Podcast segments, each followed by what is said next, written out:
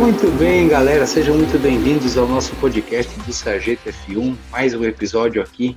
Aqui nós damos nossa opinião sem nenhuma formação jornalística, né?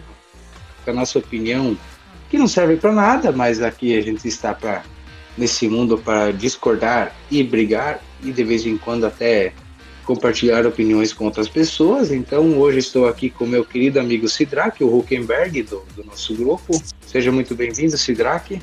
Bom dia, boa tarde, boa noite, senhores. Olha aqui outra vez.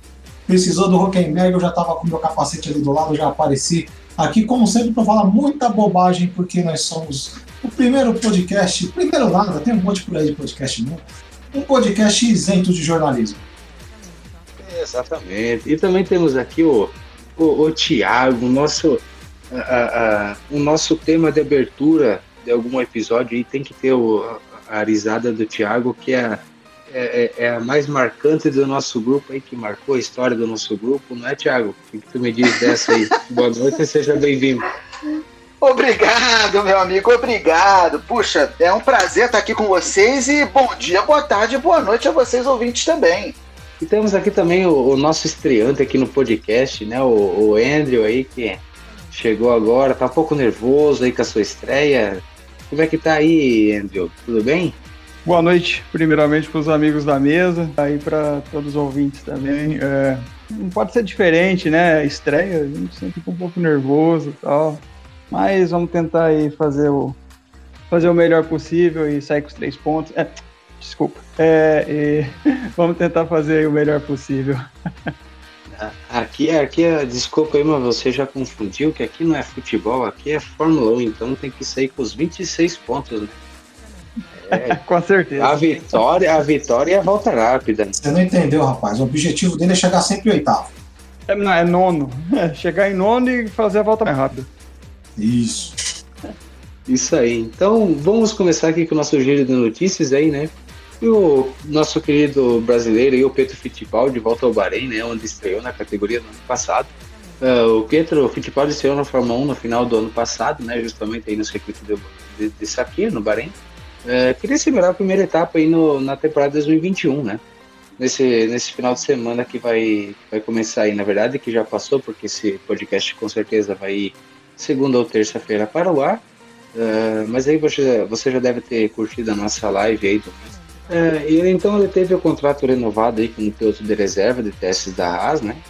E buscará aí talvez ajudar a equipe aí isso aqui, alguma, alguma coisa que ele possa dar de feedback.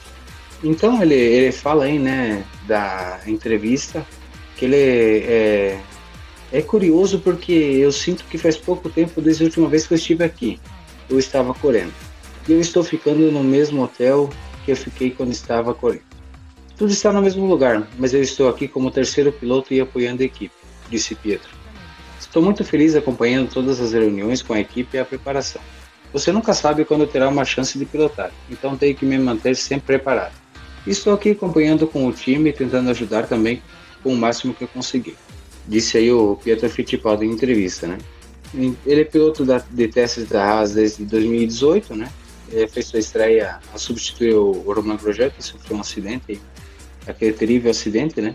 O Pietro se tornou o quarto Fittipaldi de disputar uma corrida de Fórmula 1, que fez com que a família conquistasse o recorde de integrantes a largar em uma corrida de Fórmula 1. Em seu terceiro ano como equipe, a Pietro acredita que possa passar sua experiência aos novos pilotos, Mick Schumacher e Nikita Mazepin que estreia em 2021. É impressionante o, o, a gente ter um lance desse de um cara que tem duas largadas querer passar a experiência com ele, né? Mas a, a situação da Haas é essa. E o, no fundo, no fundo, a situação do, do, do, do Pietro, cara, é a situação de um piloto reserva que talvez ele seja o piloto reserva que vai ter mais chance de, de, de disputar a prova esse ano.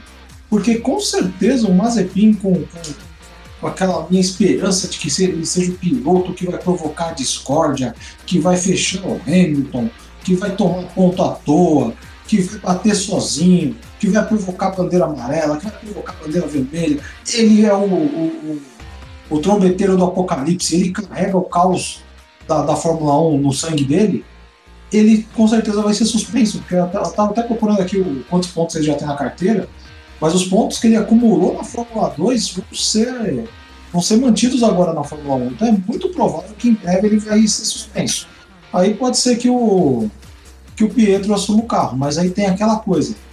A Haas é a pior equipe esse ano. E o Steiner já falou que vai continuar sendo a pior equipe, que é o objetivo dele disputar para o ano que vem. Então, é aquela coisa, a esperança de dar um, um Sunday Drive lá, tomar três voltas durante a corrida. Não dá para esperar muita coisa do menino para esse ano. Bem, galera, o que falar do, do Pietro, né? É, talvez ele tenha um, um complexo de, de superioridade, né? porque por eu duas corridas acho que tem alguma experiência para passar para eles, cara. Eu acho que três anos parado, não sei quanto tempo aí que ele tá parado já, né, cara. Putz, o, o Mick e o, e o Mazepin já, já vieram de uma temporada forte aí na Fórmula 2, apesar da do Mazepin aí ter umas, umas treta, né, umas confusões, mas ele é um piloto rápido, né, cara? Então eu acredito que, sei lá, velho, acho que, que ele não tem nada a acrescentar na Haas aí, talvez esperar para alguém pegar Covid e ter mais uma oportunidade aí, porque não tem o que acrescentar para a equipe. Né? Acredito que tá aí só para como reserva, né? Nada mais que isso. Olha, eu acho que vocês foram no cerne da questão, entendeu? Mas é aquela. O que, que o Pietro vai falar também, né? O cara chega com a imprensa chega com a pergunta dessa, tem que responder alguma coisa.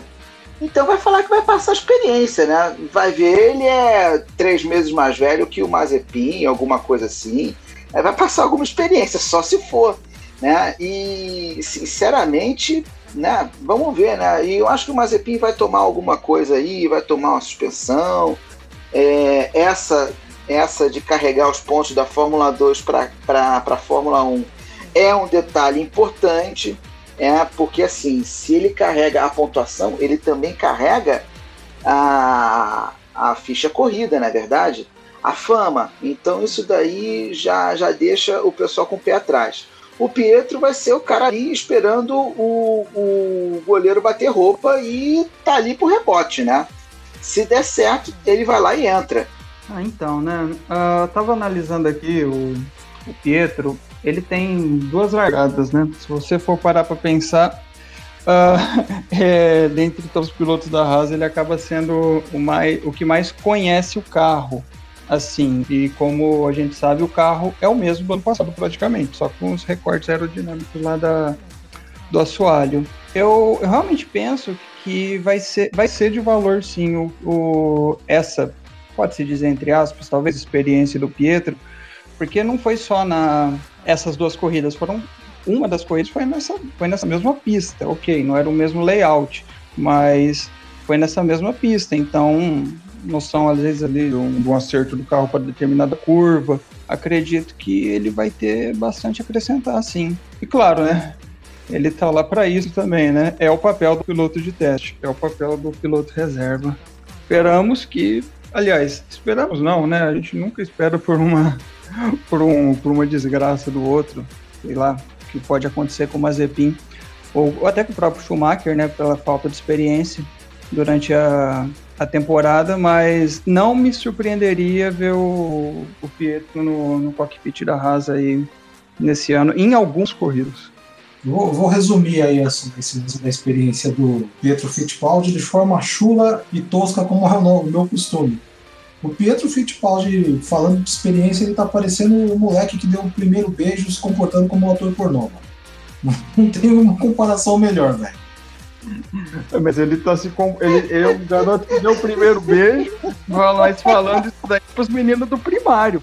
É, até isso, velho. Basicamente é isso. Galera, só, só pra deixar claro aqui, tá? Que, essa, que esse papel aí é do Alex, mano. Não pode tirar o papel do Essas piadinhas aí é do Alex, cara. Não, mas eu, eu, eu prometo, eu prometo que não vou tocar no assunto sagrado dele eu não vou provocar nenhum ciúme falando, ele voltou! Alonso voltou! Pode ficar tranquilo. Tirem as crianças da sala. É, é, esse programa é para adultos, esse programa é para adultos. Não, mas aí essa piadinha aí é muito característica do nosso querido Alex. ah, essa foi uma boa analogia aí, Cidade. Já vai pegar o gancho, né, aí também. É, aproveitando o gancho aí, né? O, o Alonso declarou que não está bem adaptado aí, né?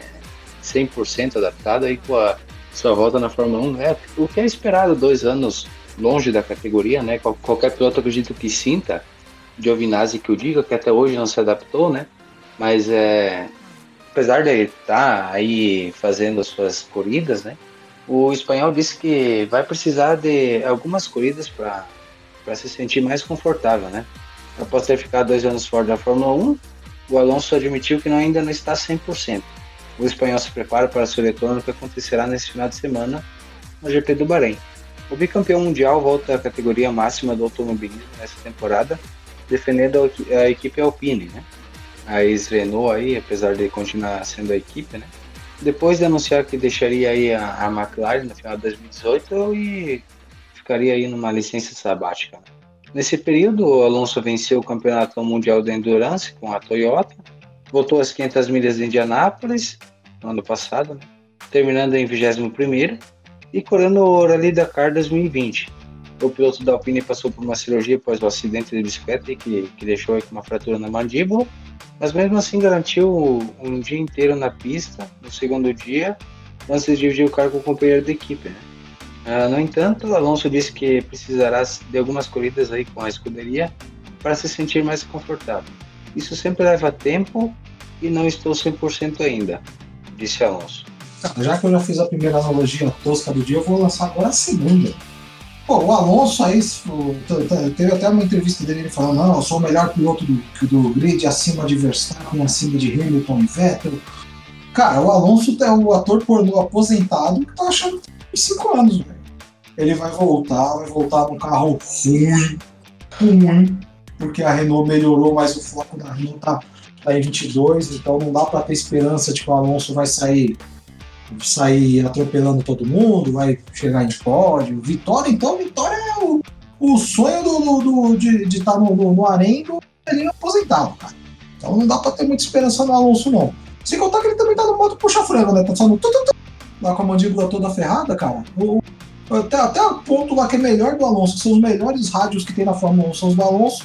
A gente vai ser meio, meio, meio que suprimido nesses primeiros primeiro GPs, porque ele tá lá com a mandíbula toda ferrada, que pode sair uma voz metálica tipo Robocop naquele capacete bonito dele.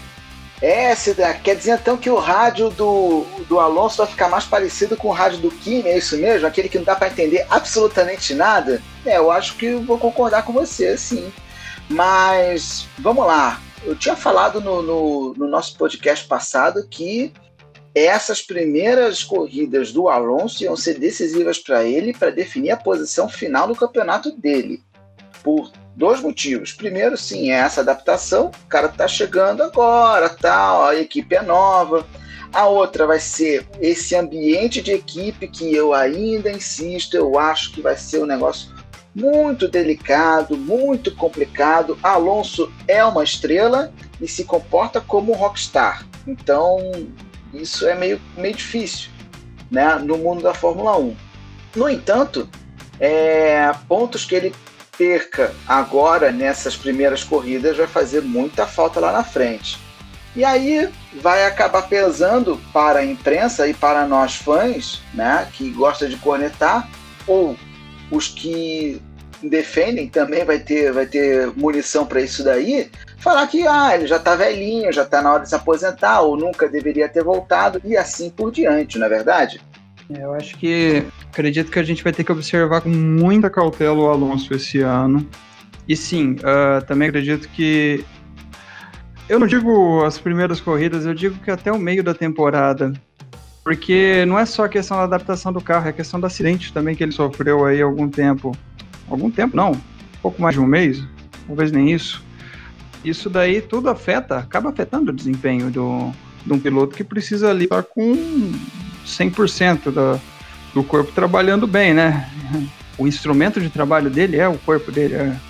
Então, acredito que se fosse para arriscar aqui, dar algum palpite para já cravar até o final da temporada, eu acho que tende ao Ocon andar bem na frente do Alonso eu falo bem na frente mesmo, ao qual um, um Verstappen fazendo com os outros companheiros de equipe dele, uh, porque eu acho que uh, acredito que esses dois anos vão pesar muito para o Alonso, juntamente com a idade que também vai pesar.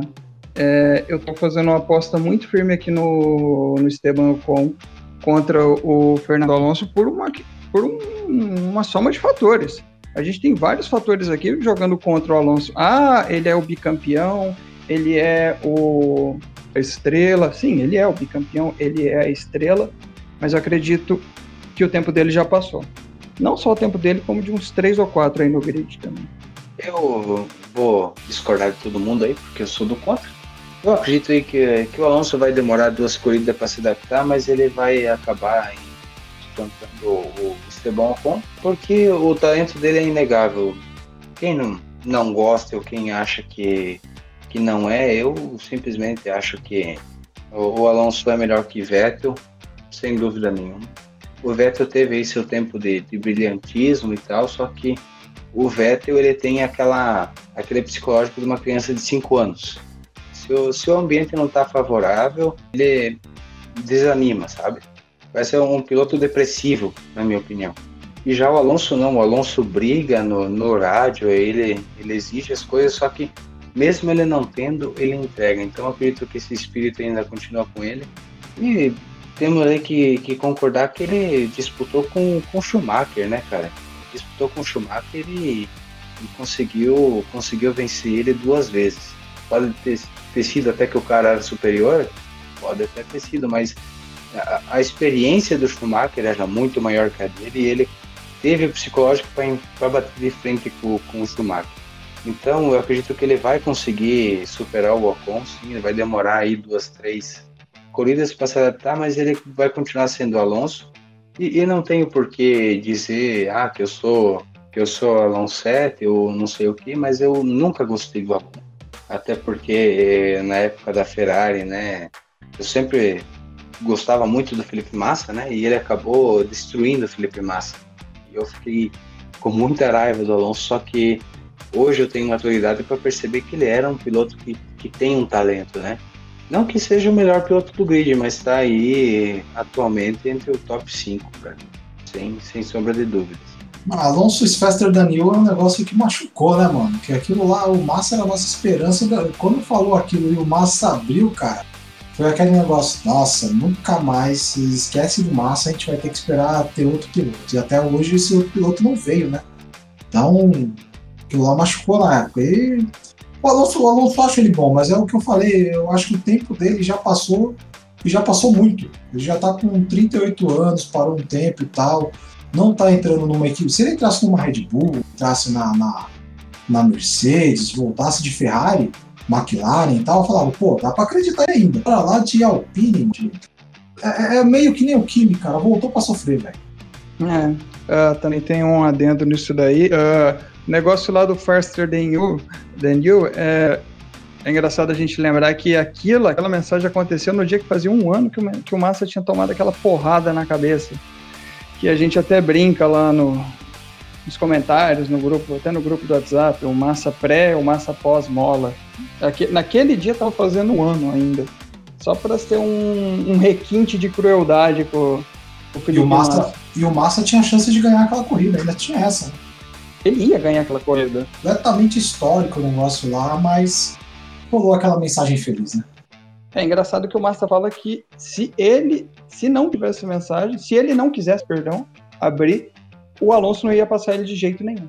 Não sei se é ele querendo botar banca, como se adiantasse alguma coisa, né? Tipo, querer botar tranca em porta arrombada, mas foi o comentário dele na época. Se ele não quisesse, o Alonso não passaria de jeito nenhum. Seria lindo. Então, vocês não acham que o, o Ocon já não está sabendo dessa história e aí vai se tentar se proteger de algum jeito? É uma reflexão que todo mundo já sabe como é o Alonso, né? E às vezes as pessoas já vão ficar mais desconfiadas, vão ficar mais de cabeça feita quando ouvir alguma coisa dele, né?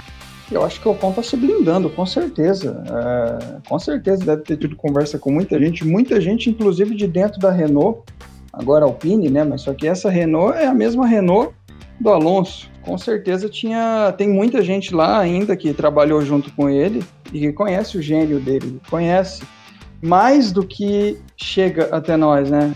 Fãs, tal, o pessoal de fora. Então, eu acho que o Ocon vai vir bem preparado. Mas então aí, seguindo aí com nossos giros de notícias, né? O piloto mexicano que substitui Alexander Albon em 2021, Sérgio Pérez, né?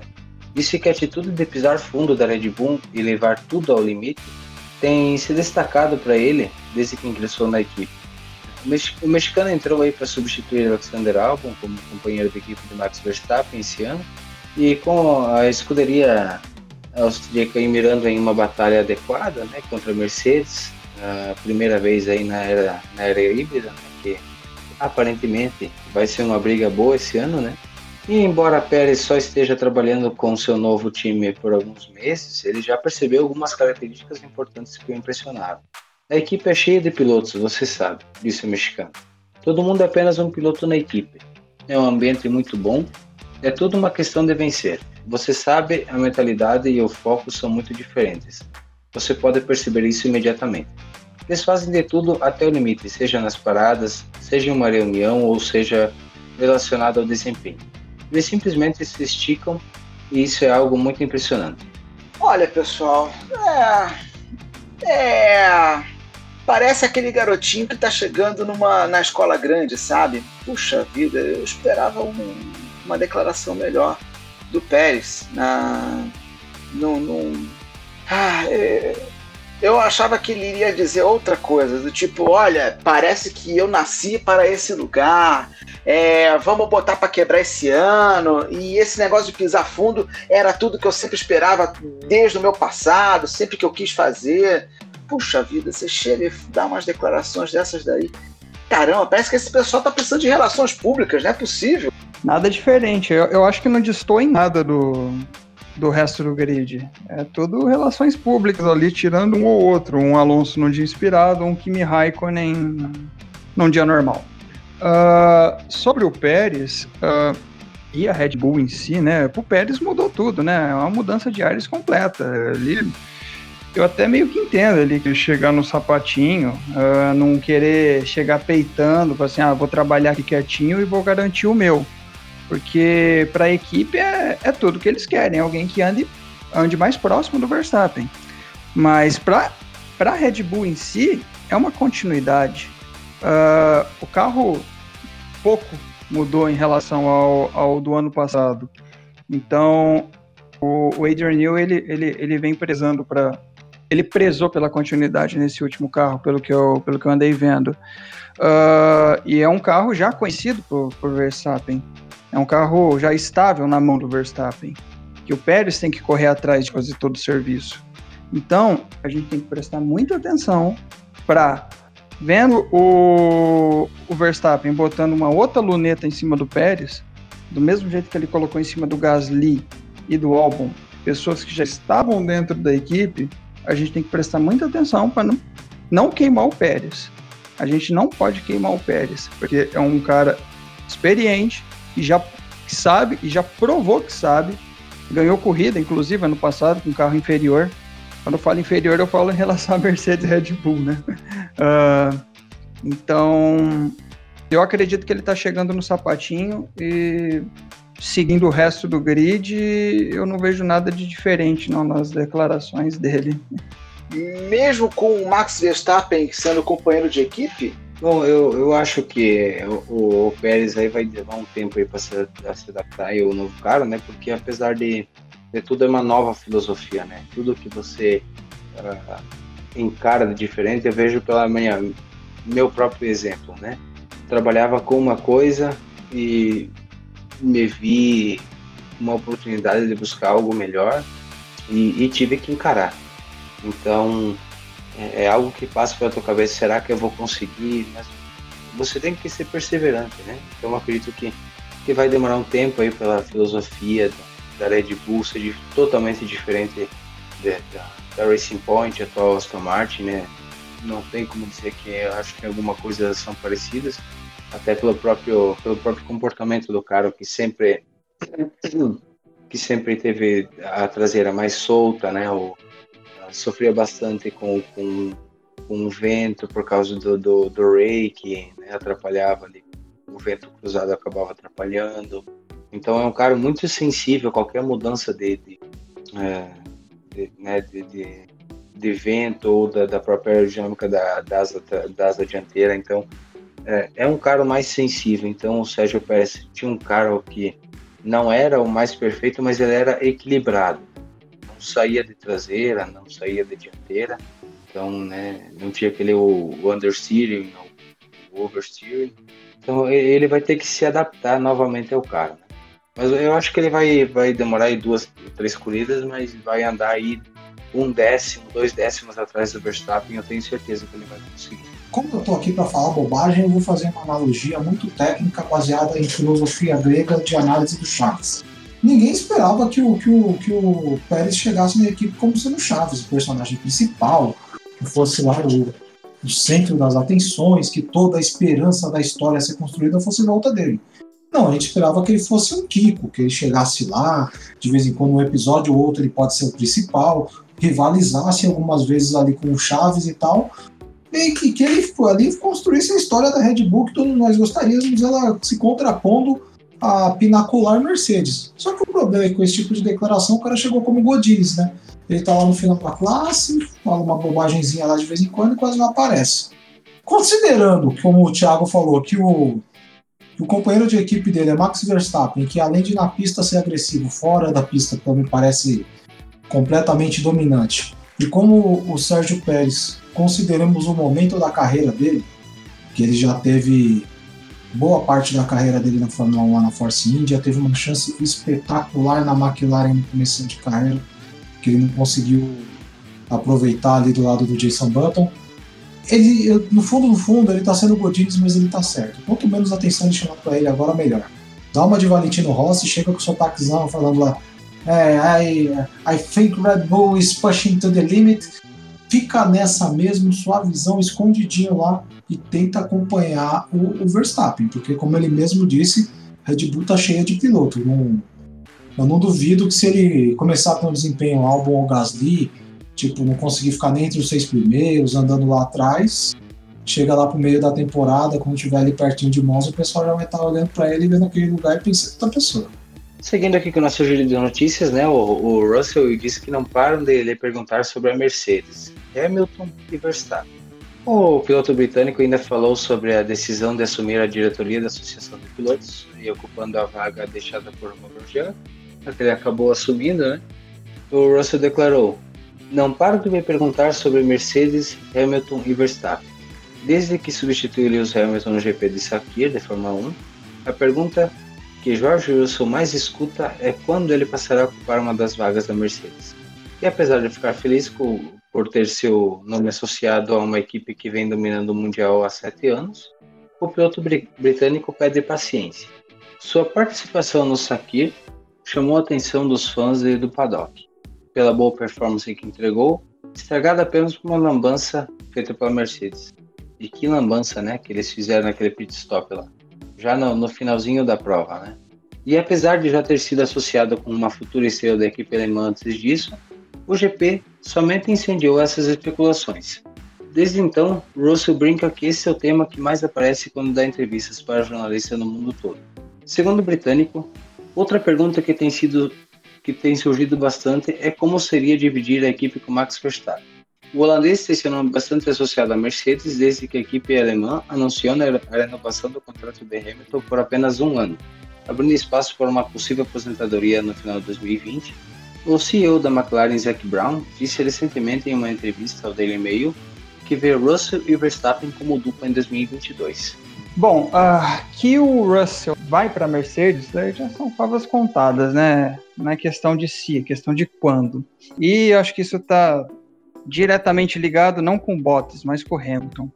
E também ele ir para GPDA nada mais é do que um mérito no relacionamento que ele deve ter lá com os outros pilotos e uma liderança dele em relação aos pilotos jovens. Inclusive o, o Lando Norris já citou isso daí em outras entrevistas, que via o Russell como uma liderança deles. Agora, sobre Verstappen na Mercedes, eu truco demais isso. Eu duvido com força, porque a gente já viu que não é interesse da Mercedes tentar colocar dois pilotos alfa na equipe.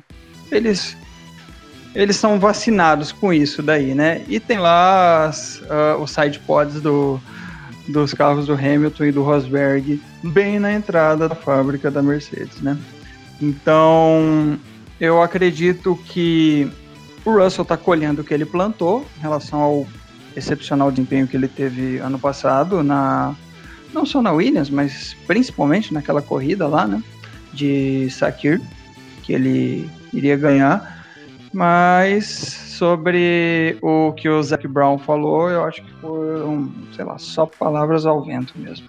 Minha opinião aí, ele vai ter aí que, que aguentar isso porque eles, ele sabe de certa forma que ele é o cara para ser o futuro nome da Mercedes.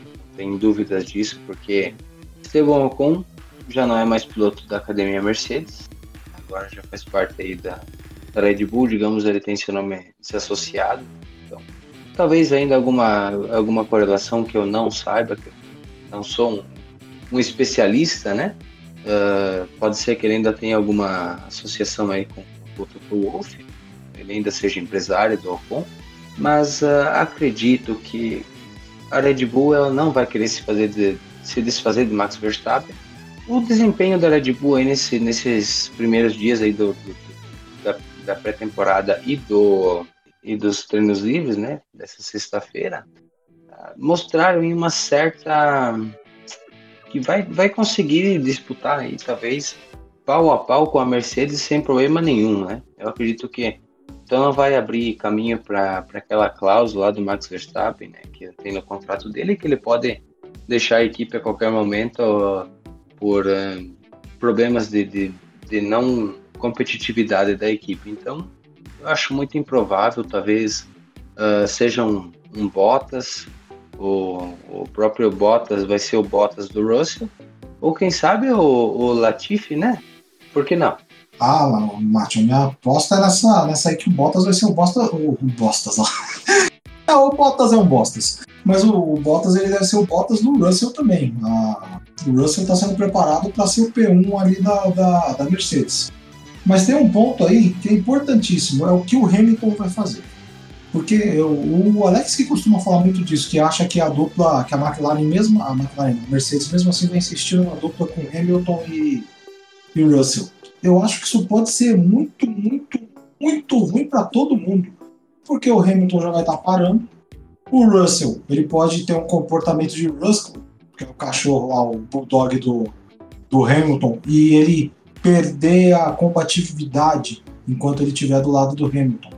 E isso é um problema. Então, a, o, o Russell, o que ele tem que fazer é o seguinte: ficar lá na Williams dele, pilota a Williams dele, pintou uma, uma corridinha de Mercedes, vai lá, faz, mas cara, coloca algodão no ouvido lá para não escutar ninguém falar nada, e ano que vem ele vê o que vai acontecer. E se pintar uma vaga lá para dividir a equipe com o Hamilton, pensa duas vezes e, e vai.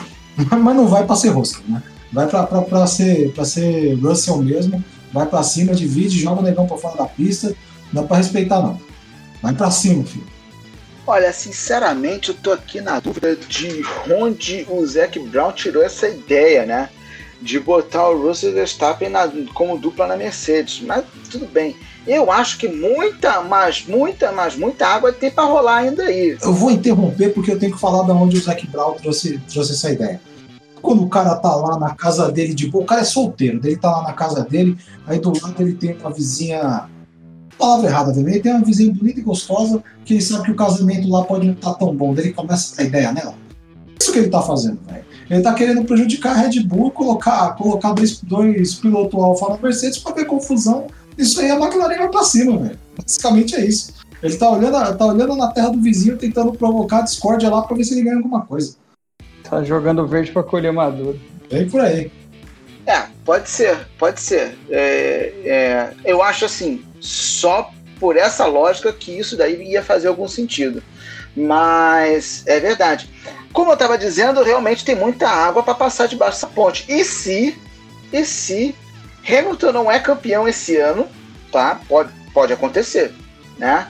É, e renova para o ano que vem. E aí, será que o Russell vai querer ficar mais uma vez nessa equipe lá, aquela draga que é a equipe dele? Será mesmo? Eu tenho minhas dúvidas. Eu acho que ele pegaria o boné e iria embora. Ficar andando na merda lá no fundo do grid, acho que não é objetivo para nenhum piloto, né?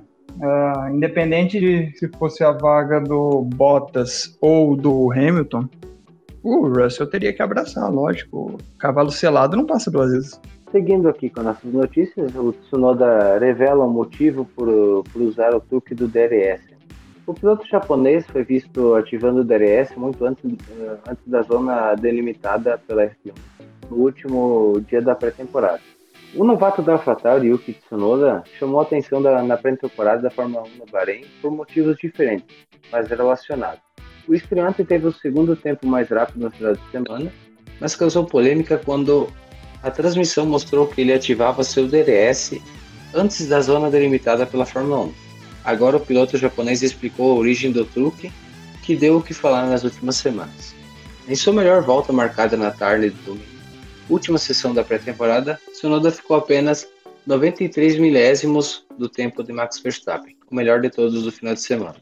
Muitos criticaram o fato de que sua performance teve auxílio da ativação precoce do, DRS, também conhecido como asa-amor, que se abria muito antes do normal na reta principal, ajudando-o a ter uma velocidade mais alta que os demais.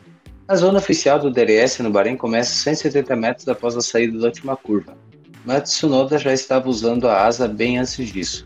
Refletindo sobre o caso, o piloto disse que o gerenciamento do sistema de DRS foi modificado no último dia, tornando-o ativo antes do espaço correto.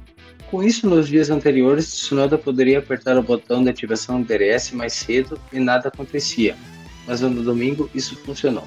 Geralmente, mesmo nos testes, assim como na corrida, você não deveria conseguir usar o DRS antes de cruzar a linha de ativação. Mas, no meu caso, eu consegui usar. Talvez a sessão tinha sido arrumada desse modo. Eu não abri mais cedo para melhorar meu tempo, não tinha más intenções.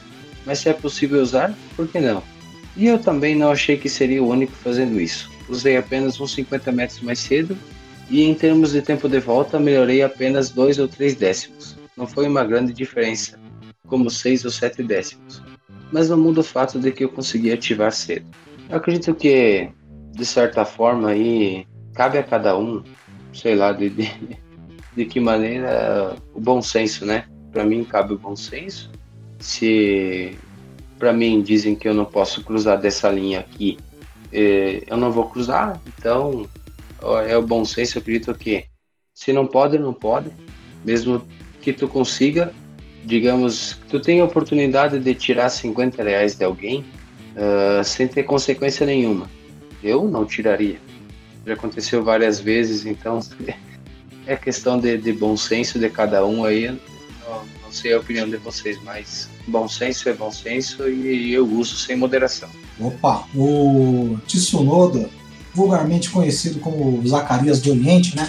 Que eu acho ele só, só falta ele sair do carro algum dia e fazer Gasly, que vai ficar igualzinho, cara, igualzinho o Zacarias e o Didi. Mas é o seguinte, ele relatou aí que ele estava com problema de ativação do DRS. Pô, problema de ativação do DRS, beleza. E todo piloto aperta o botão de ativação do DRS antes da marca, só que o, o DRS já é ativado na hora. Aquela, pô, teste de pré-temporada, não vale muita coisa e tudo. Acho meio relevante. No fundo, no fundo, cara, só bom pra poder fazer uma piadinha no, com, com a cara de Zacarias que ele tem, né? Excelente, excelente. Foi o gancho perfeito para a piada do Zacarias. Mas assim, é, na hora do vamos ver, quando tiver valendo mesmo, lá começando no domingo. É, vamos ver qual vai ser o desempenho do japonês, né? Eu não sei não. Tô, na, tô com dúvida, tô com dúvida. Sinceramente, se eu fosse falar mais alguma. Se eu for falar muito mais coisa que eu estaria sendo redundante. A notícia ela é autoexplicativa. Ele não disse que, que o ganho dele foi muito pouco em relação a ao DRS e sendo feito no teste. Então isso daí tem mais a ver do que a, o que a equipe fez. Ele devia estar tá lá apertando o botão, apertando o botão e aí botão, a asa abriu, ele foi. Ele foi lá e fez o tempo que ele precisava. Uh, eu acho que o Tsunoda vai bem, falando agora sobre ele em relação à temporada. E Ele não tá mais parecido com o Zacarias, não. Ele cortou o cabelinho dele. Ah, isso é infelicidade, tipo, acabou com a minha piada. Mas o alguém lembra de alguém já ter tomado punição de DRS antes da área. Antes da área permitida, cara? Eu não lembro disso aí. Eu acho que, eu acho que no, no, no em evento oficial, treino, corrida, só abre mesmo, o cara pode apertar antes, ele só abre quando chega na, na, na zona de ativação. Ele não consegue abrir antes. É, eu lembro de acontecer do piloto não conseguir abrir, né? Aí é, é, é defeito, aí é, é problema. E também lembro de uma situação de que a asa não fechou. Eu não Isso. lembro qual corrida foi, mas a asa não fechou e aí o cara foi virar, né? O piloto foi virar e perdeu a traseira, né? Foi embora. Igual passageiro da agonia, como diz o Rotes Lima, narrador do UFC.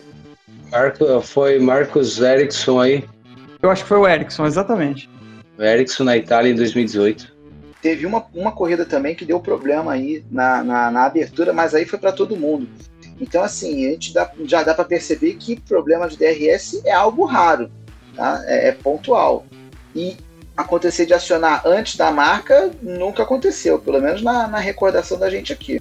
Seguindo aqui com o nosso giro de notícias, o Alonso declara que é melhor que Hamilton, Vettel, Verstappen e Raikkonen.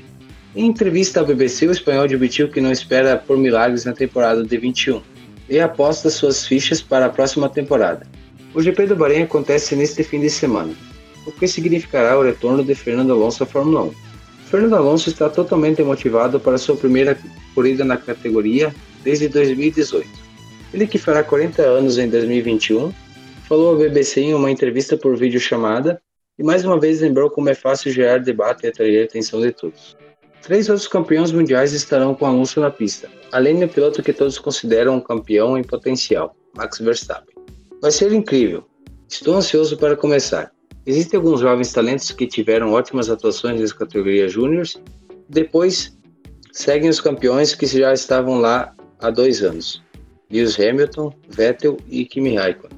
Verstappen, embora faça parte da nova geração e seja um dos pilotos mais jovens, está competindo no mais alto nível há 4 ou 5 anos. Temos um grid competitivo e será um desafio vencer todos na pista. E aí, quando o entrevistador Ben Croucher lhe pergunta se ele se considera tão bom quanto eles, apesar de dois anos de, de, de ausência, o Alonso respondeu sem vacilar, nem gesticular por trás da máscara. Não, sou o melhor. Alonso é aquele negócio que eu falei, cara. Ele é o, o- senhorzinho lá de 80 anos que tá se achando garanhão, né? E não é, não é esse momento. Tá certo que não é pra ele chegar lá todo humildão, falando, não, eu tô aqui só competir, a gente tá aqui pra colaborar com a equipe e tal, porque aí não vai ser Alonso, né? Mas ele não, eu sou melhor que os outros, não sei o que lá, cara, hoje não é mais. Apesar do Alex ter se comprometido na aposta lá de, de. Na aposta não, se comprometeu aí Interlagos com seu dorso escrito Alonso me engravida.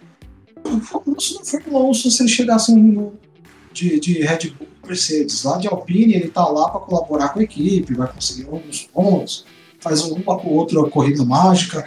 O que eu quero ver é o Alonso falando, reclamando do rádio do carro, cara. Hoje em dia é o, o fato relevante do- da, da Fórmula 1 do Alonso, ele metendo lá um F2 engine, F3 engine, do carro da, da- da- do motor da, da Renault da Alpine. Mas o motor francês, né, ele tem uma relação de certo carinho lá com a, com a Renault, eu acho que ele não vai chegar nesse ponto que ele fazia com a Honda. Mas hoje o Alonso tá ali mais para gerar polêmica e confusão, e aquela coisa que eu gosto muito, ele não facilita ultrapassagem. Então, tem muita, muita probabilidade de corrida com o Alonso, a gente tem toquinho, batidinha, confusão, caos, carro batendo, girando, aquelas coisas que eu gosto. É o tipo da entrevista que lembra pilotos polêmicos como Nelson Piquet, James Hunt, que mais? Villeneuve e por aí vai, né? Ou seja, aquela coisa que até o jornalista chega e fala: Aham, senta lá, Cláudia. No, no caso do Alonso, é sentar lá no sol. Boa, Sidraque! Com a cadeirinha, né? Olha, eu sou, eu se fosse o Alonso, não teria como responder diferente. Ele é, ele é Fernando Alonso, ele é bicampeão do mundo, ele ganhou Le Mans, ele tem um currículo. muito grande. Ele pode bater no peito e falar, eu sou melhor. Embora eu não ache, eu, Andrews, não acho. Mas eu fosse Fernando Alonso, eu também faria a mesma coisa. Ele tá lá pra, ele tá lá para se vender também. Isso daí gera atenção, isso daí gera atenção para a equipe, isso daí atrai visibilidade. O Alonso ele não é só um piloto, ele é uma marca, ele é um, como o Thiago falou, ele é um rockstar. ele tem que manter a pose dele também. Me estranharia muito se o Alonso chegasse na equipe hoje com um posicionamento igual do Sérgio Pérez chegou. Ele não pode fazer isso, ele é Fernando Alonso. Entendeu? Então acho que, dado ao personagem, o Alonso foi super coerente na entrevista dele. Não me surpreendeu em nada. É, eu tenho que concordar aí, porque é, ele mais fez para causar, para né, questão de marketing aí. Claro que ele é um excelente piloto, ele é, participou da Indy, tinha reais chances de ganhar na Indy lá, acabou o motor da Honda, que, que ele tanto criticava, acabou deixando na mão de novo, então é, ele fez mesmo só para causar polêmica, então é, é Fernando Alonso de Las Asturias, não como diz Alex. Então eu acredito que, que é o jeitão dele mesmo, só para criar polêmica. Ele é um grande piloto sim, mas não está acima de Lewis Hamilton para mim. Não está acima de, de Schumacher, não está acima de Senna. Ah, tem um piloto que eu possa comparar ele, é, me perdoe, Alex aí, mas eu não, eu não acho que ele seja melhor que, que Piquet, por exemplo. Uh, ele está mais aí um, um, James Hunt da vida, mas sim tem, tem um talento sim. Mas eu vou ter um momento, Alex, aqui, eu vou, vou falar a frase. Ele voltou! Graças a Deus ele voltou! Tá com a boca quebrada, mas ele voltou. Tá molhadinho aí, né? é, o Alex, na hora que ele escuta Alonso, fica, pô, fica até com o peito entumecido, mano. Coisa louca. Ai, ai. É, quando você contrata Fernando Alonso, você não está contratando só um piloto, você está contratando uma marca, você está contratando uma grife. Então, tudo isso aí faz parte do pacote. Tudo isso daí não pode surpreender alguém que contratou o Alonso. Inclusive, não pode surpreender quem escuta, né? Tipo, ele falar, ver o, Hamilton enfileirar sete títulos, sendo três ou quatro seguidos aí. Uh, fala, pô, o cara lá tá falando que é melhor que eu. Ah, deixa ele falar, né? O Hamilton já dividiu equipe com ele, sabe que muita coisa que o que o Alonso fala é muita coisa para pôr banca também, né? Mas faz parte do pacote. Ô Andres, eu tinha uma pergunta sobre isso, justamente. A, a questão era a seguinte: será que quando Fernando Alonso de las Asturias se olha no espelho, ele reconhece que não é isso tudo? Eu duvido. Eu acho que o ego dele. o ego dele é do tamanho do personagem. Eu, eu acho que na, quando ele se olha no espelho, ele se vê com 1,80m, com 60 de bíceps. acho que ele deve se beijar no espelho, cara. Eu vou, eu vou citar um caso aqui do futebol, porque eu acho que do, do Alonso é a mesma coisa. Cristiano um... Ronaldo? Não, não, não. É um caso ah. do. É uma entrevista do, do Thierry Henry com o Zlatan Ibrahimovic, quando o Ibrahimovic estava no Manchester United. Aí ele tá entrando assim na, na numa, numa área de, de academia, né, de treinamento físico do, do Manchester United, e lá tem os grandes jogadores da história do Manchester United na, na parede. Tinha lá o Giggs, tinha lá o Rooney, tinha lá Bob Charlton, todos os caras da história do, do, do Manchester United. O Henry chega, olha pro Ibrahimovic e pergunta: Ô Ibra, por que, que não tem o seu desenho ali? Provocando mesmo, por que, que não tem o seu desenho ali? Daí o Ibra olha para ele e fala: They don't know the face of God. Eles não conhecem a face de Deus para desenhar a face do cara ali. O Alonso deve pensar a mesma coisa, ele deve se olhar no espelho, daí não aparece nada, ele fala: o espelho não reflete Deus. Deve ser alguma coisa desse tipo. boa, boa, boa. É por aí, mano. O, o, cara, o cara se acha, né? Ele tem algum direito disso, né? Ele tem algum direito. Embora ele abuse desse direito. Não, o Alex não acha isso, claro. É, o Alex, quando ele se olha no espelho, ele vê o Alonso do lado dele, ele abraçando o Alonso. segue o jogo, Mate, senão a gente vai ficar na nossa. Pelo amor de Deus, toda. segue o jogo, senão daqui a, quando isso for pro ar, vai banir todo mundo. Seguindo aqui com nossas notícias, né? Senna terá uma série de homenagens na Fórmula 1 em 2021. Lives, homenagens, ação para fãs, nas redes sociais, novos produtos, obras inéditas de artistas e até exposições no segundo semestre estão programadas para 2021. Senna terá série de homenagens aos 30 anos do tricampeonato na Fórmula 1. Em 1991, Ayrton Senna conquistou seu terceiro título na Fórmula 1. E para celebrar os 30 anos deste campeonato, uma série de homenagens especiais está sendo preparada pela Senna Brand, empresa criada pela família do tricampeão para gerir e maximizar os ativos das marcas Ayrton Senna, Senna e Seninha e que se inspiram no legado, conquistas e valores do piloto. Entre as ações previstas para 2021, destaque para as lives com personalidades falando sobre o piloto, homenagem no exterior, ações para fãs nas redes sociais, obras inéditas de artistas, novos produtos licenciados e até exposições no segundo semestre estão programados para 2021. É importante destacar que a parte da receita obtida com o licenciamento dessas marcas é destinada ao apoio dos programas educacionais do Instituto Ayrton Senna, que há mais de 26 anos trabalha em prol de uma educação pública de qualidade no Brasil. Então, eu acho sensacional, sensacional. Quem diria que, puxa vida, já vai fazer 30 anos daquele, daquele título é, inesquecível, na verdade? Puxa, muito tempo inesquecível também é aquela vitória em Interlagos, né? Vocês devem se lembrar. Eu fico meio assim, cara, porque, como tava falando aqui antes da gente iniciar na conversa informal aqui, Ayrton Senna mesmo aí, depois de 25, 26 anos do falecimento dele, continua sendo uma máquina de fabricar dinheiro, cara. E eu vejo isso daí como mais uma ação para fazer mais dinheiro, para farmar mais dinheiro em cima do nome dele. É claro, no fim, tudo tudo converge para isso, mas eu às vezes eu fico pensando o que falta ser falado do, do Ayrton. Então eu começa a, a ficar repetitivo, ficar cansativo, pode começar a ficar cansativo, porque toda hora chega uma data redonda. Toda hora. Ano que vem vai fazer, sei lá, 40 anos da, da, da primeira vez que ele pegou um carro de Fórmula 1. Aí depois, no outro ano, 40 anos da primeira vitória. Aí depois, entendeu? Vão sempre achando datas redondas. Eu, eu adoro o Senna, pelo amor de Deus. Eu tenho eu tenho dois ídolos máximos, que um é o Rogério Senna e outro é o Ayrton Senna. Agora eu tô meio magoado com o Rogério Senna. Uh, mas eu não vejo isso daí com tão bons olhos assim. Eu uh, me perdoem aí pela. Mas eu acredito que essa parte aí de, de homenagear o Senna, cara, é uma coisa que mexe com comigo. Uh, porque, digamos assim, eu não pude ver Ayrton Senna nas pistas. Isso me entristece muito porque eu acredito que ele realmente foi é, uma grande pessoa. Como o Alex disse, é, o Alex era muito. Perdão.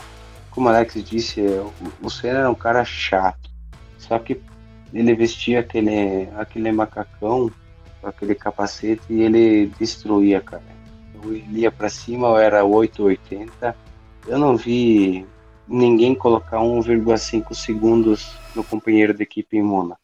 Então, eu acredito que essa parte aí, né, da, do promocional, que se realmente for 40% uh, ah, aí revertido para para o Instituto para ajudar crianças carentes, como vem sido feito, eu acredito que é muito válido para ensinar as crianças hoje em dia, né, afastar um pouco dessa, dessa vida fora do, do, da educação que não é fácil. Né? Então, acredito que é muito bem-vinda, na minha opinião. A cena é assunto inesgotável. O problema aqui no Brasil é que tem um exagero no cena e a gente tem mesmo tem um terço do que tem visto de, de, de reportagem sobre o Piquet, e o Emerson, então, tem quase nada, né? Eu, eu, concordo com o que o Andrew falou, que o, sempre vai ter alguma coisa para comemorar. Mas ia ser legal sair um filme sobre o Senna, sair um documentário mais independente, a série lá do Netflix, aí também, apesar de ser romanceado e tudo mais, é legal.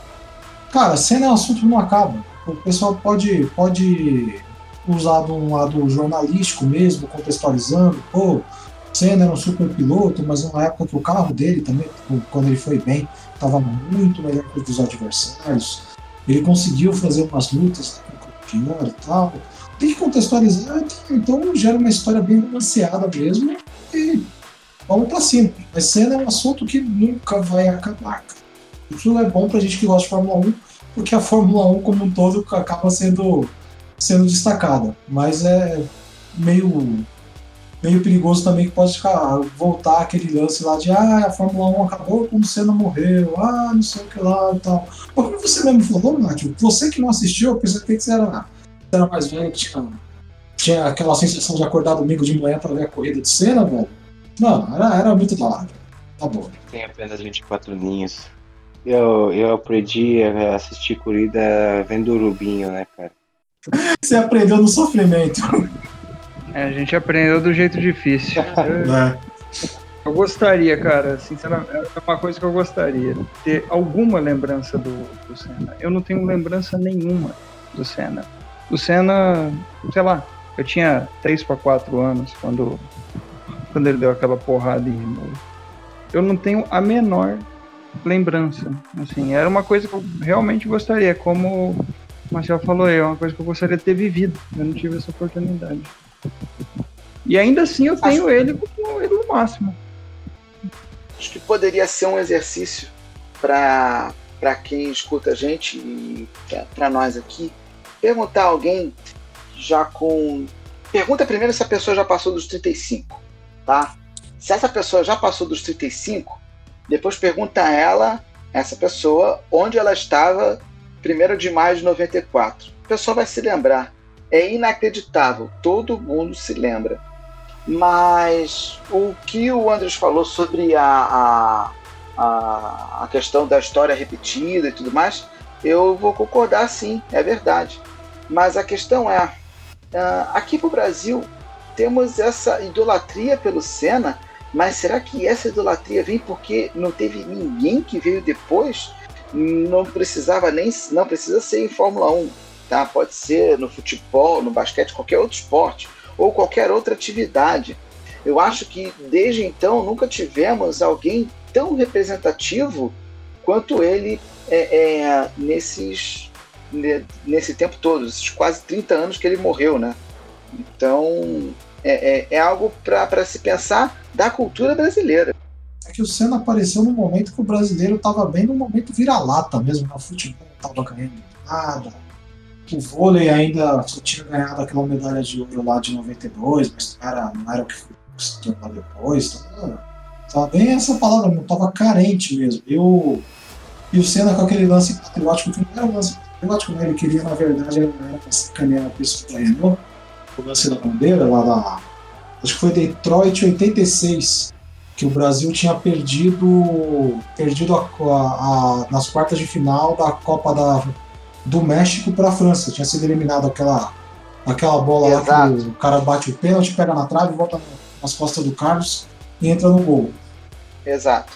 E o Zico errou o pênalti no meio do jogo. Isso, esse jogo mesmo. Os mecânicos da Renault, que era fornecedor de motor da Lotus, ficaram zoando o Senna. Daí por isso ele levou uma bandeira do Brasil. E aí, quando ele ganhou a corrida, ele tirou a bandeira lá para comemorar não era nada de patriotismo, era para sacanear os mecânicos. Né? É esse tipo de contextualização que eu falo do, do Senna que tem que ter. O pessoal traz muito para um lado que aí pode favorecer até politicamente determinados grupos. É um negócio muito, muito complicado, né? E por isso que eu falo, o Senna ele tem que ser contextualizado. Contextualizando, pô, é uma história fantástica.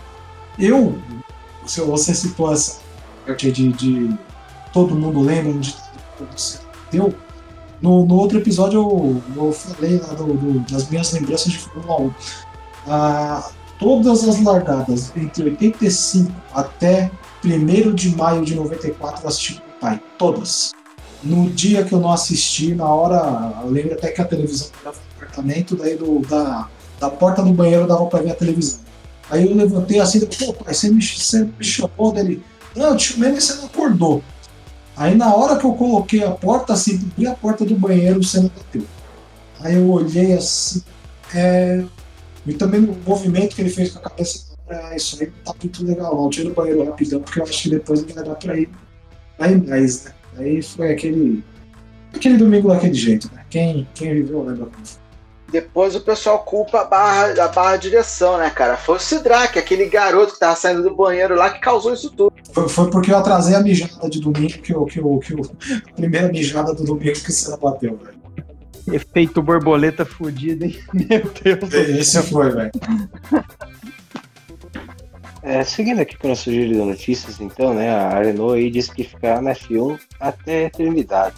De acordo com o CEO da Renault, Luca Di Meo, o grupo está comprometido com a Fórmula 1 para a eternidade, tomando a categoria a espinha dorsal de sua marca Alpine. A Renault optou por batizar seu time de Fórmula 1 como Alpine antes da temporada de 2021. O novo nome fará sua estreia oficial na categoria máxima do automobilismo nesse fim de semana do GP do Bahrein, com os pilotos Fernando Alonso e Esteban Ocon. A reformulação marcou a última grande mudança para a escuderia de Enzo. Agora, a Alpine é a única equipe a competir com motores Renault depois de que a cliente McLaren trocou para as unidades de força da Mercedes na, na última temporada. Timeu, que assumiu o comando da Renault em julho do ano passado, deixou bem claro que a F1 continua sendo uma importante parte da imagem da marca, apesar do esforço para cortar custos. Pelo compromisso da Renault, é verdade que fomos e voltamos, mas sempre estivemos lá, por 44 anos, como fabricante de motores com a nossa marca, disse Demel. Sou um cara dos caras. Então, quando eu cheguei a liderar a Renault, disse a mim mesmo: não vou ser aquele que vai parar 44 anos de história da Renault. Eu não vou ser aquele cara. Então, enquanto eu estiver aqui, o pessoal da F1 não precisa se preocupar. Eles só precisam trabalhar para criar um modelo de negócio lucrativo, vencer corridas, etc. E dar uma boa imagem para a empresa. Olha, desde a época do Gerard Larousse, o que a Renault fala não se escreve. Então, eu não consigo, eu não consigo confiar em uma linha do que o do que o Demel falou. Então, pouco me sobra para comentar quando já vê uma empresa, uma equipe que muitos falaram, muito pouco comprometida, que, com vais e vens. Ah, temos 44 anos. Quantos anos dentro? Quantos anos fora? Então, ok, a gente está falando de empresa, a gente está falando de números, a gente está falando de dinheiro, mas eu volto ao que eu falei ali no começo. O que a Renault fala, para mim, não se escreve, não. Teve muita história, né, a Renault, cara, desde. Eu não lembro o ano aí, porque apesar de ter 24 anos, né? Não sei a partir de que ano que ela começou a ser fornecedora de motores sem ter uma equipe própria, né?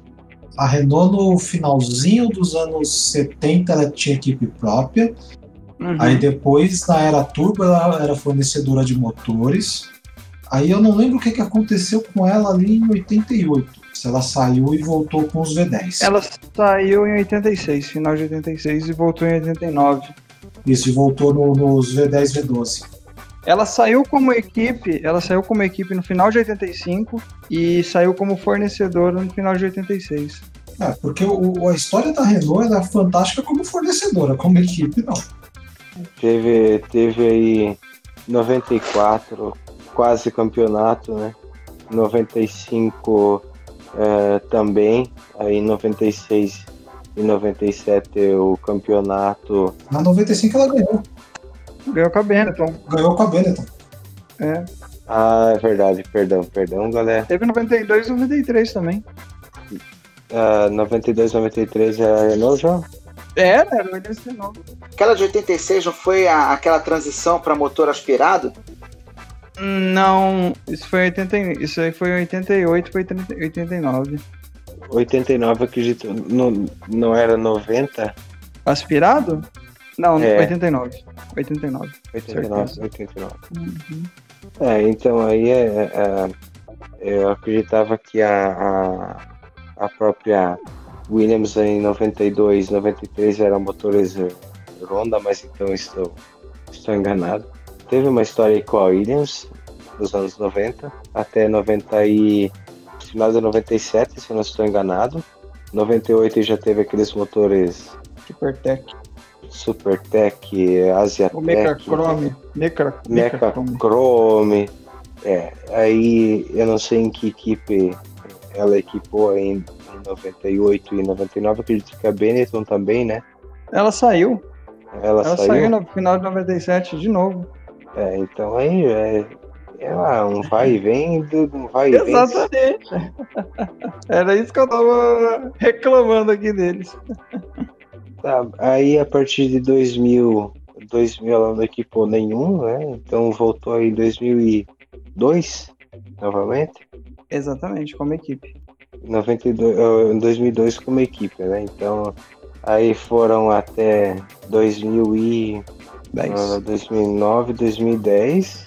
Aí veio a Lotus também aí com motor Renault e desde então ela não saiu mais. Então já são aí como fornecedor e equipe já já são aí uns 18 anos ininterruptos, né? Então aí, a partir de agora pode ser que eu acredite que a Renault vai ficar definitivo da Fórmula 1.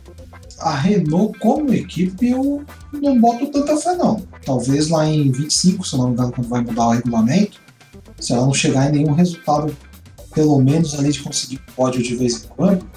Se, ela tivesse na pegada do ano passado, de- ficou em quinto no campeonato, até pertinho e tal.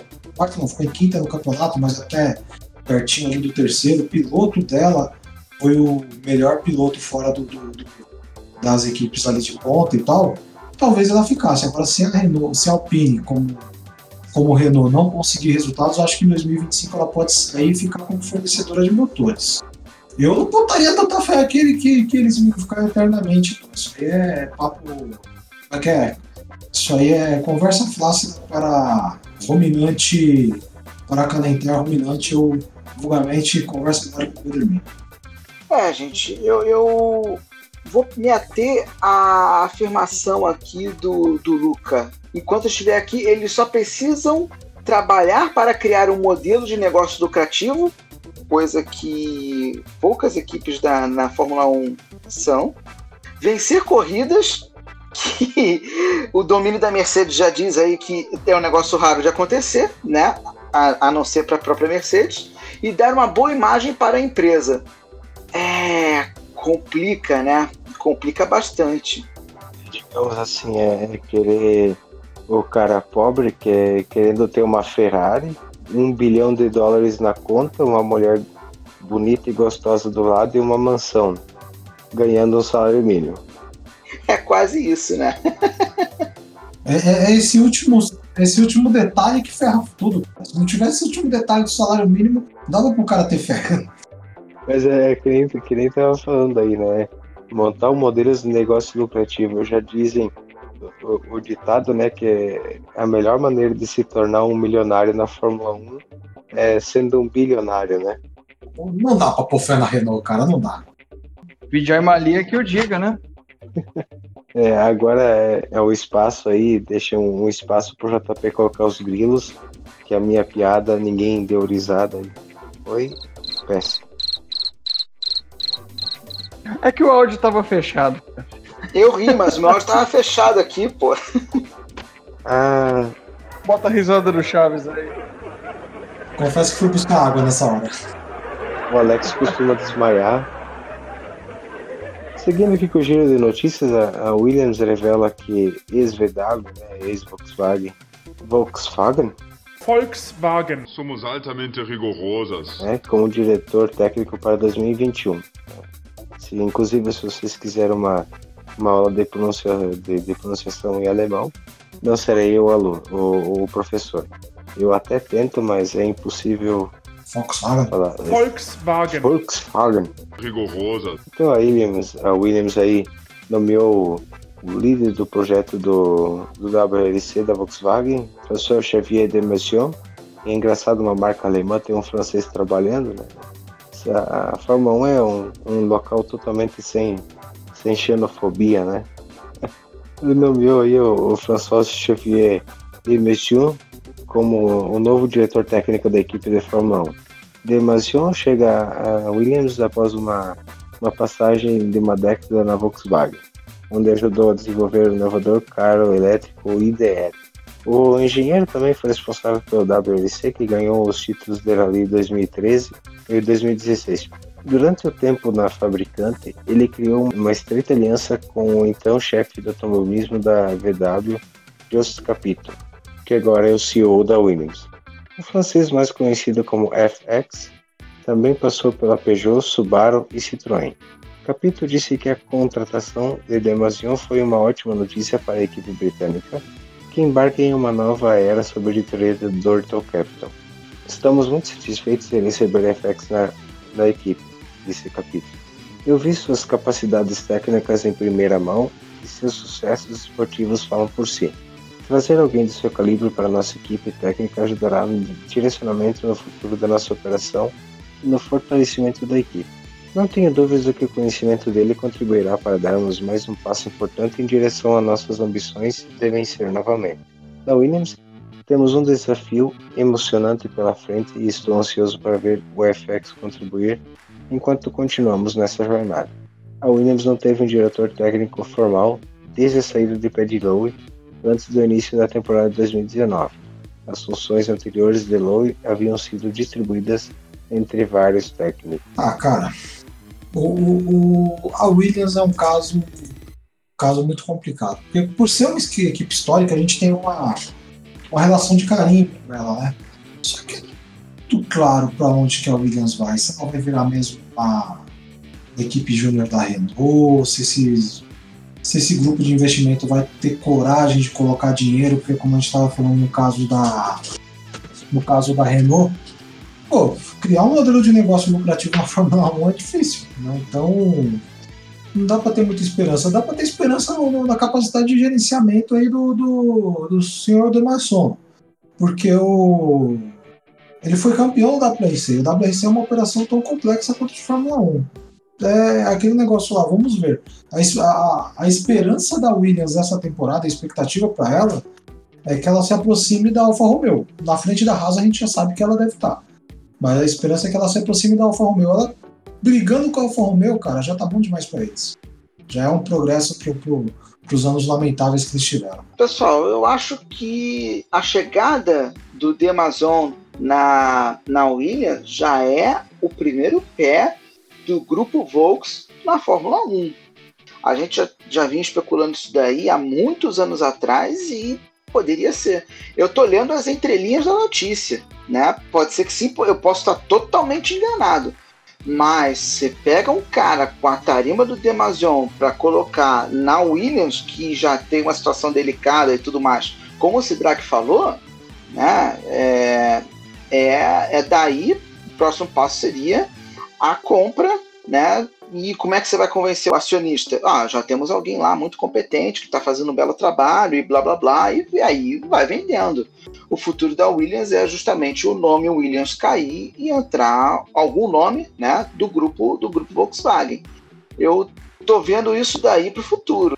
Hum, eu acho que a Williams fez um movimento muito importante, porque esse cara é experimentado, esse cara é experiente, esse cara já trabalhou, trabalhando sobre ele né, agora há pouco, ah, antes da gente começar aqui, que ele, como diz aí a notícia, ele trabalhou na Peugeot, mas ele trabalhou na Peugeot quando ela estava quando ela estava envolvida na Fórmula 1. Ele trabalhou na Peugeot na época que ela forneceu um motor para McLaren em 94, se não me engano. É forneceu motor para Jordan, ali até 96 ou 97, e até para Prost, até 2001, alguma coisa assim. Então é um cara experimentado, um cara que conhece a Fórmula 1. Claro, muita coisa mudou em 20 anos, ele buscou outros ares, foi trabalhar no WRC aí. Tendo a ver isso daí, esse movimento aí do grupo Volkswagen, eu não pensei nisso. Seria, seria lindo, Seria lindo uma, a marca Porsche, por exemplo, voltando. Uh, uma, quem sabe aí, uma Williams Porsche. Eu acho que dificilmente o nome Williams cai, porque é um nome enorme. É um nome enorme e não, não acho que iriam querer se livrar do. E, to, e também tem, tem uma coisa que a gente está esquecendo. O nome Williams traz dinheiro. O nome Williams, ele, como equipe histórica, ele traz lá um budget maior. do que equipes mais novas, pelo simples fato de ter o nome. Vamos seguindo aqui com o nosso giro de notícias. A Red Bull teve melhoras significativas no seu motor. A Red Bull conseguiu projetar um novo modelo para a temporada 2021, muito mais compacto graças à colaboração da Honda, que forneceu uma unidade de potência totalmente redesenhada. Mas será que será suficiente para vencer a Mercedes? Max Verstappen foi o mais rápido nos testes de pré-temporada no Bahrein, com um carro que evoluiu em relação ao ano passado e parece ter melhorado muito no inverno europeu. Em Milton Keynes, eles trabalharam muito para oferecer a Verstappen e Sérgio Pérez uma máquina com expectativas de desafiar a atual campeã. O engenheiro Adrian Newey parece já ter recuperado o downforce perdido com a introdução dos novos regulamentos da FIA, otimizando um RB16 que já havia vencido no final do ano passado em Abu Dhabi, na corrida final da temporada. A nova suspensão traseira foi projetada para levar os conceitos aerodinâmicos ao extremo. O braço que compõe o triângulo inferior, se ainda podemos chamar de um triângulo, foram movidos para trás em relação aos eixos, tornando uma espécie de corpo de asa que funciona em sinergia com o extrator. A junta foi inclinada, e do ponto de vista puramente mecânico, certamente não é uma vantagem porque está sujeita a forças de torção adicionais, graças à elevação do diferencial que permitiu criar um grande canal que alimenta o difusor com uma etapa de ar. Em todo esse refinamento do projeto, há também o desejo da Honda de deixar F1 até final do ano levando os japoneses a avançar para 2021 alguns conceitos que deveriam ter estreado no carro de efeito solo em 2022. A Honda declarou que superou a potência do motor Mercedes no ano passado, contribuindo com uma cerca de 20 cavalos a mais para a Red Bull e AlphaTauri. Sem saber que em Brinkworth aumentaram a barra em quase 30 cavalos. De todo modo, é claro que a fabricante japonesa reduziu a distância da unidade projetada pelo chefe da divisão de motores, Eiyu Thomas. Olha, interessante, interessante isso daí, vamos ver, né? Mas tem o seguinte: os carros da RBR têm aquele problema crônico de superaquecimento. A partir do momento que você eleva o diferencial e você dá uma mudada na suspensão traseira, é, pode ter contribuído também ainda mais para você uh, uh, superaquecer ou dificultar a ventilação do, uh, dos componentes do motor. Vamos ver. É, uma coisa é você testar no inverno europeu, né? A outra coisa é você testar no meio da corrida lá no Bahrein. É uma pena que eles não testam mais em Jacarepaguá, né? Aquilo lá que era calor para testar. Bom, o começo da notícia já fala que eles fizeram um motor mais compacto ainda por um carro mais compacto do grid que o carro da Red Bull. Meu, o Adrian Newey, todo mundo sabe, o gênio que ele é, dos projetos dele tudo mais. Mas eu acho uma iniciativa boa, porém arriscadíssima. Tem que ver questão de confiabilidade. E é o que a gente vai descobrir aí na corrida, né? A gente realmente tem que esperar a primeira corrida para ver questão de confiabilidade desse motor. Mesmo que a potência seja maior, potência sem resistência não é nada. Então, mais uma coisa a conferir. Mais uma jogada arriscada da Red Bull. Mais uma vez o Adrian Newey colocando as cartas na mesa contra a Mercedes. Ah, eu acredito aí que a Red Bull vai fazer um, uma grande temporada esse ano. Apesar de que é, o Adrian Newey ele tem a mão para fazer um cara o campeão. O que eu acredito que não tenha conseguido, não tenha uh, conseguido ainda era a unidade de potência. Então, é, para esse ano aí é, teve um ganho significativo. Então, então pode ficar um pouco mais próximo da Mercedes aí e pelo que vimos aí no, no primeiro dia de, de treinos livres, é, realmente parece ter, ter tido resultados, né? Então, a não ser que a Mercedes esteja escondendo o jogo, mas tem potencial esse cara para conseguir aí um, uma grande temporada esse ano. Quem sabe disputar o título aí, um novo campeão surge aí dessa, dessa briga que seja o Max Verstappen, né? É a nossa torcida. Como escreveu Espinosa, potência nada sem controle, né? Foi Espinosa mesmo que escreveu isso aí, ou Sidraque? É a conclusão, a conclusão lá do, do, do pensamento de Spinoza, que potência não é nada sem controle. A frase ficou conhecida com o comercial lá do, do Ronaldo Fenômeno, né? Quando ele tava na Inter de Milão, que o. que era patrocinada pela Pirelli e aparecia o Ronaldo lá com o pé de pneu, né? Lembra? Era daí que eu me Eu lembrava. não lembro disso, cara. Isso, isso aí é frase, frase de um filósofo lá de 1600, 1700 e pouco. pô. É, frase não, é a conclusão né, do pensamento. que Não adianta você ter potência. só se você parafraseei ele. É. Mas o. A Honda tá colocando, tá colocando dinheiro direto na Red Bull agora, né? Só que a grande questão é, será que vai voltar para aquele momento que a Honda quebrava muito?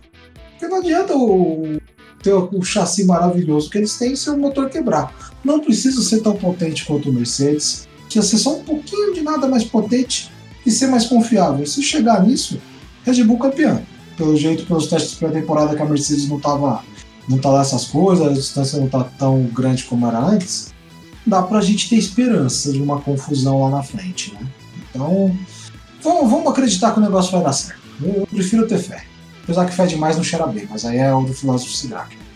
Muito bem, galera. Então vamos chegando aí na última notícia da, da semana, né? A Mercedes deu uma alfinetadinha na Red Bull. O chefe do time alemão, Toto Wolff, mandou o recado para Christian Horner, comandante da equipe austríaca.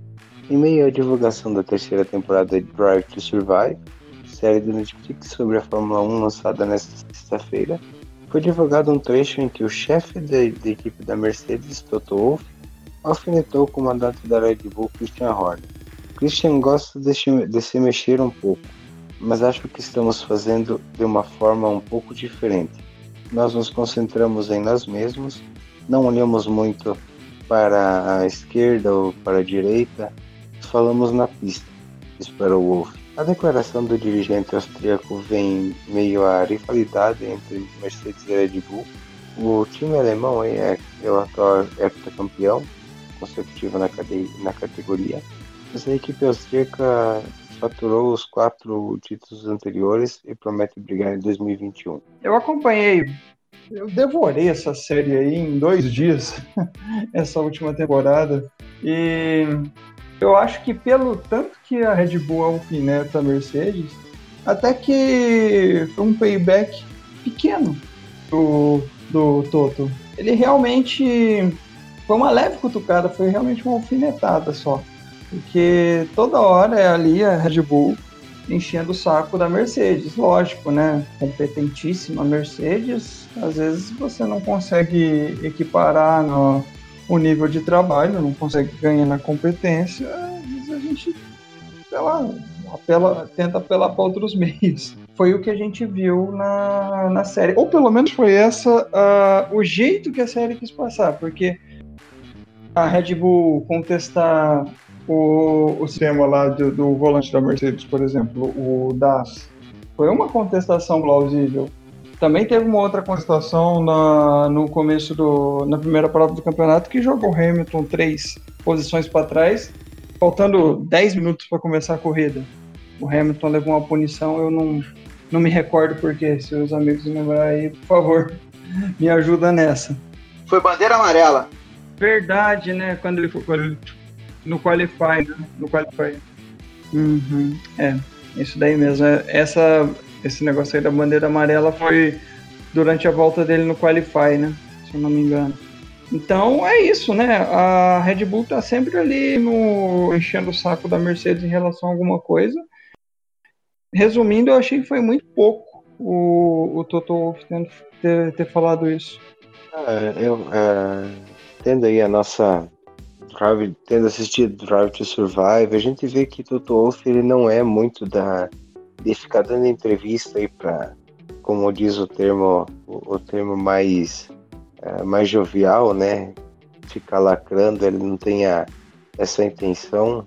Ele mostra mesmo que é um grande chefe de equipe, ele mostra na, na pista mesmo, né? Já o Christian Horner aí ele dá declarações aí meio ácidas, né? Talvez um pouco ácidas demais às vezes, mas é questão aí de, de personalidade, talvez tentando se inspirar um pouco mais. Mas é questão da personalidade de cada um, né? O Christian Horner ele gosta mesmo dessas ah, essas declarações e talvez para chamar um pouco mais de, de mídia aí para Red Bull, né? Não sei a opinião de vocês aí. É, joga pra galera, né? Quem tá atrás tem que tumultuar. A Mercedes lá é o casamento perfeito, a família do comercial de margarina. É tudo perfeitinho, tudo bonitinho, tem que tentar tumultuar, cara. É uma das coisas que, ele- que o Horner pode tentar fazer pra ver se alguma coisa dá certo ali. E o Toto Wolff, ele se comporta como se fosse o, o dog alemão que tá com o chihuahua ali no pé latindo. Ele olha lá, dá aquela olhada de novo, dá uma babada, joga uma baba ali no chihuahua e segue a vida. Não tem, não tem que ficar preocupado com o Horner, cara. Tô- Mas a, a- o Toto Wolff, ele tem uma, uma característica que eu falo do Hamilton também. E é o que eu espero que aconteça esse ano. Esse ano eu espero ver o Hamilton sofrer, espero ver o Hamilton sangrar, pra gente ver como que ele se comporta novamente sob pressão, porque tem, desde 2014, não pressão nenhuma de fora da Mercedes. E quando teve pressão, era uma pressão do Rosberg, né? Porque o Bottas é, é o Bottas.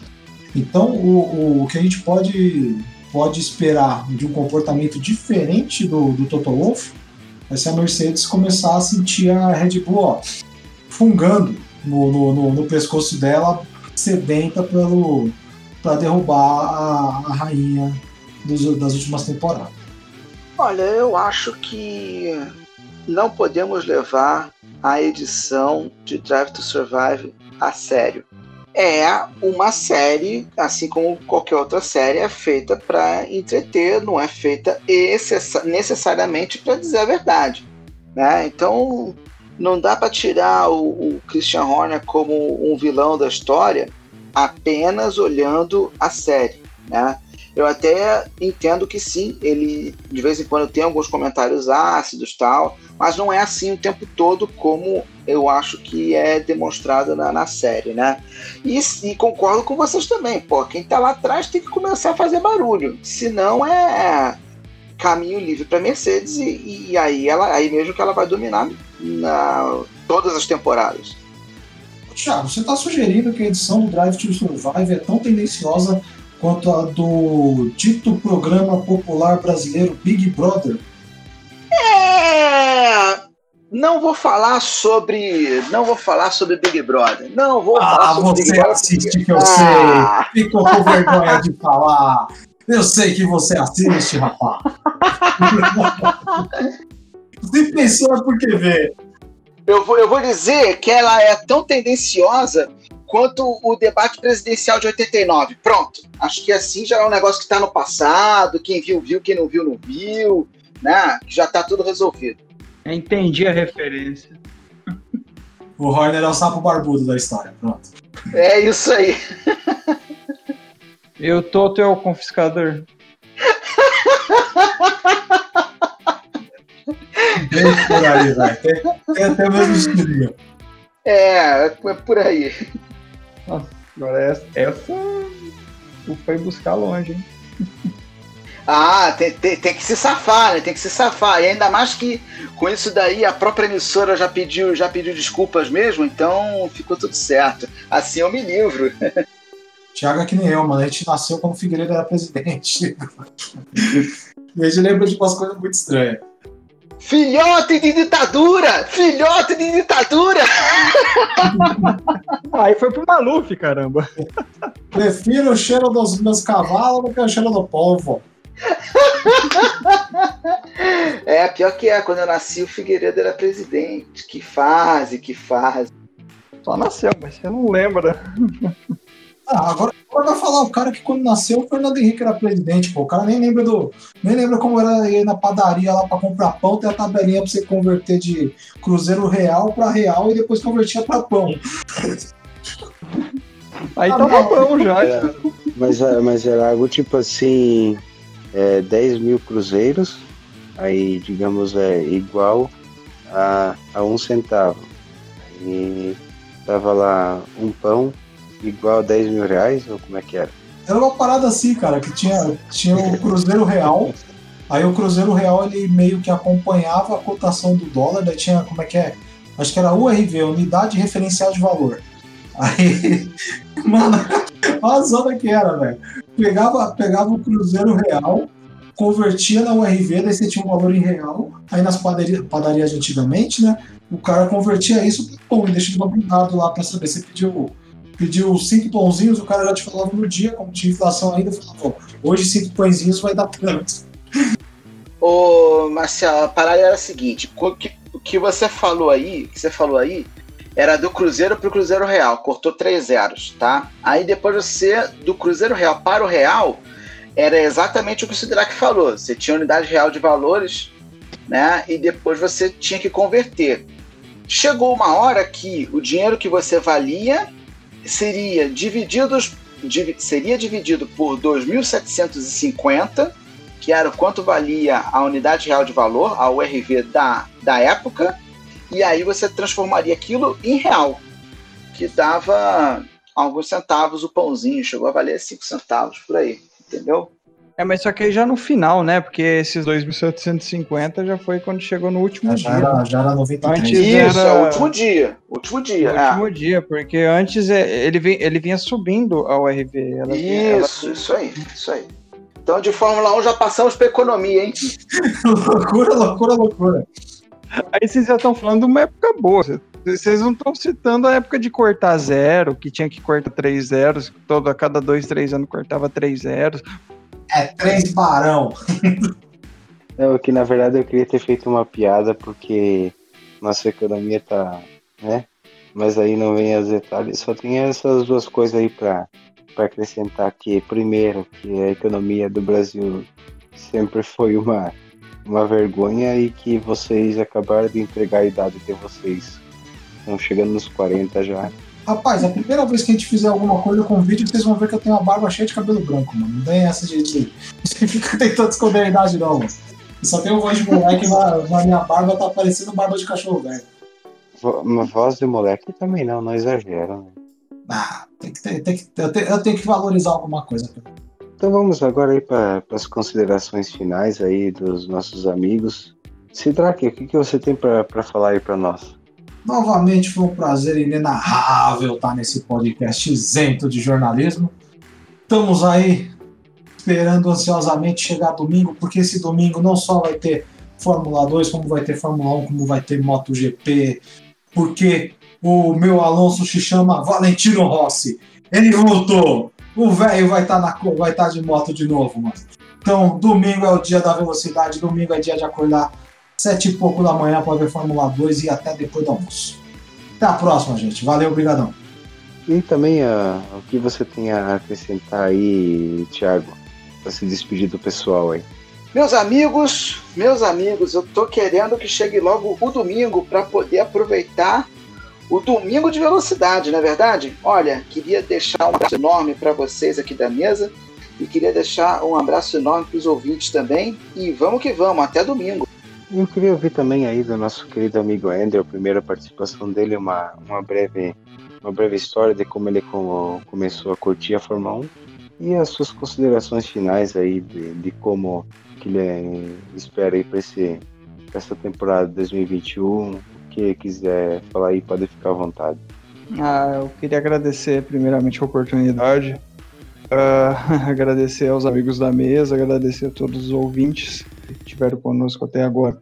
Cara, o que eu espero é disputa. Pelo amor de Deus, que haja disputa não no meio, que haja disputa na ponta.